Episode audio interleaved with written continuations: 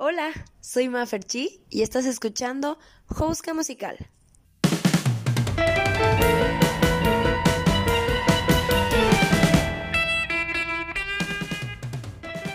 Jouska. Dícese de aquella conversación hipotética que está una y otra y otra vez dentro de tu cabeza. Así como yo, que elegí un podcast para sacar todas esas conversaciones. Aquí encontrarás consejos, experiencias y opiniones acerca del mundo musical para aquellos que quieran entender un poco más el medio artístico o para aquellos que ya forman parte de él. Pasa, siéntete cómodo Vamos a descubrir el arte.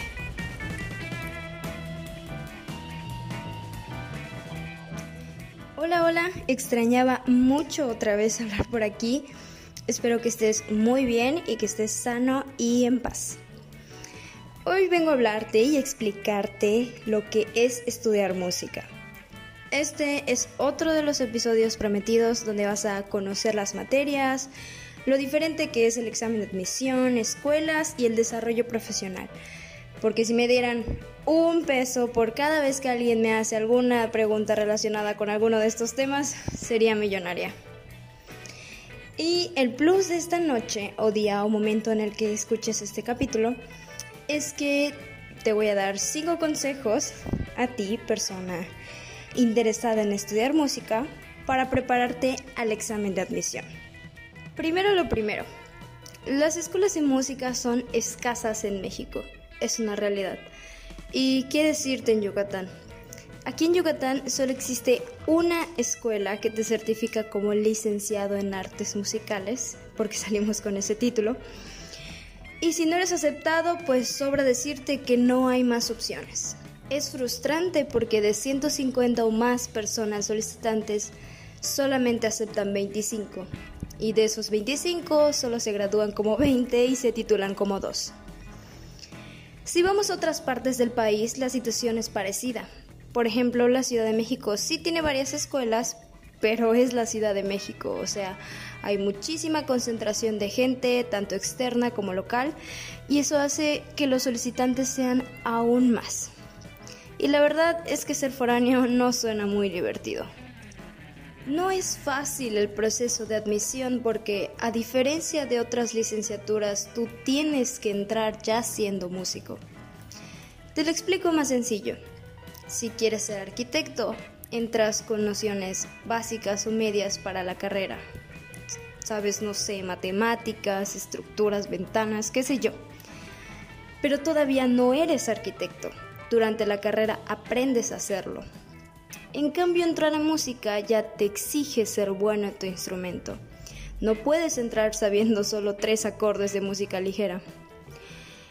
Lo que hace la licenciatura es profesionalizarte, darte herramientas y conocimientos para distinguirte y ofrecer un trabajo profesional.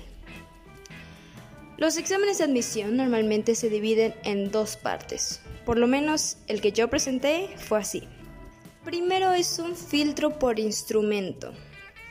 Desde que te inscribes tiempo atrás, el maestro de instrumento te da el repertorio que te van a evaluar.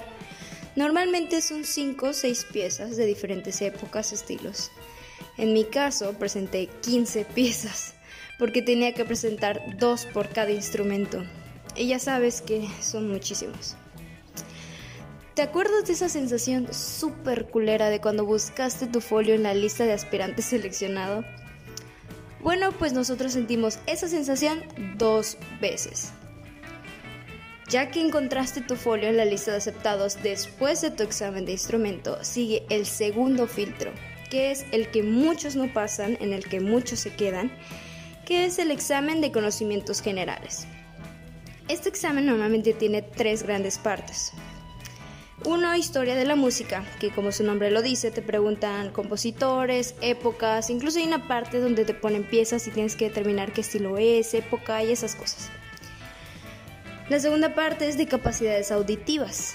Te hacen dictados de piezas, ritmos, variaciones, intervalos.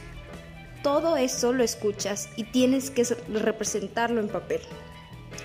Lo más interesante de esta parte del examen es que tú normalmente escuchas algo y para memorizártelo o para grabarlo mejor, pues lo cantas, ¿no? Pues no, eso no está permitido durante el examen. Los maestros son súper exigentes con esto porque lo que tú cantes puede afectar la escucha del otro. Entonces está prohibidísimo. La última parte es de aptitudes auditivas, pero de forma demostrativa. Aquí cantas y solfeas los ejercicios que ellos te dan a primera vista. Esto es bastante corto, pero es individual, entonces puedes ponerte nervioso y valer. Después de eso solo queda rezar o hacer algún tipo de ritual satánico para encontrar tu folio en la lista de aceptados otra vez. Antes de pasar a los consejos eh, para el examen de admisión, me gustaría aclararte lo del desarrollo profesional. Si bien es limitado y escaso, la música tiene muchas áreas en, en las que te puedes desarrollar. Es decir, tal vez no vas a tocar siempre o vas a obtener una plaza en la Sinfónica de Yucatán a tu primer año después de egresar. Pero sí podrás, no sé, formar tu propio grupo, incluso tu propia orquesta, hacer un proyecto, dar clases. Puedes crear tu propio desarrollo profesional sin depender de otras empresas aunque sí, es muy complicado. Espero dedicar otro capítulo para hablar de esto más a fondo. Así que ahora sí, te voy a dar 5 consejos por si estás interesado en estudiar música y no tienes idea de qué hacer para estar listo. Número 1. Encuentra tus fortalezas como instrumentista. Hay algo en ti que no tienen los demás hay algo en lo que tú eres mejor que los otros miles de cantantes o guitarristas que van a presentar ese examen. Encuentra esas cualidades y dalas a notar en el examen de instrumento. Tampoco te estoy diciendo que descuides lo demás, pero mostrar tus fortalezas hará que te diferencies de los demás. Número 2. No vayas predispuesto. Y me refiero específicamente al examen de instrumento. No vayas con una disposición de voy a fallar este pasaje o esta nota aguda nunca me salió. Digo, ya un día antes del examen no puedes hacer algo para cambiarlo. Solo concéntrate y deja que tu cuerpo demuestre todo lo que ya trabajaste. Aparte, creo que es un consejo que realmente le dicen a todos antes de un examen. Número 3. Escucha muchísima música.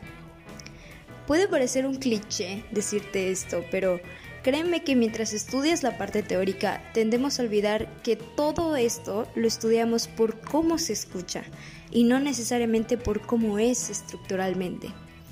Así que escucha y trata de entender todo lo que estás estudiando. Así no solo tendrás un mejor panorama, sino que empezarás a desarrollar aún más la memoria musical y el instinto predictivo dentro de la música. Número 4.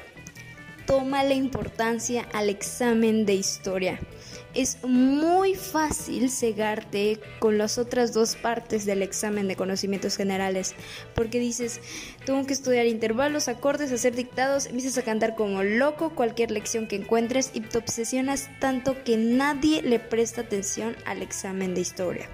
Y lo que pasa es que terminan todos teniendo la misma calificación en la parte auditiva, así que el desempate lo hacen con el examen de historia, en el que, oh sorpresa, te fue terrible.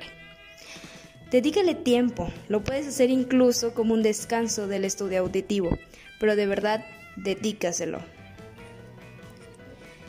Y número 5.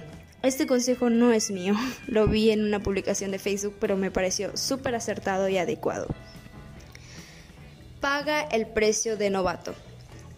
Cuando entres a la escuela, que estoy segura que lograrás entrar, no te desesperes si no eres igual de bueno que otros o si ves que unos entran con 10 años de trayectoria. No importa. Ya no puedes retroceder el tiempo y hacer que tus papás te enseñen el trombón desde los 3 años. Lo que haces ahora es ir adelante. Ya saliste de tu zona de confort y eso hace que donde parecías bueno, ahora eres malísimo. Pero recuerda que por algo estás ahí y al igual que todas las demás personas, te ganaste tu lugar en ese salón de clase. Y bueno, eso es todo lo que yo tenía que ofrecerte el día de hoy. Espero de verdad que te sirva, incluso si estudias o quieres estudiar otra carrera. Por si no lo sabes, este es el penúltimo capítulo de la primera temporada. Después de este capítulo y de otro más, voy a tomarme un tiempo para renovar ideas, así que puedes ir a mi Instagram a sugerirme lo que quieres escuchar. Gracias por escuchar este espacio donde pongo un pedacito de mi alma. Te espero en el siguiente capítulo de Houska Musical.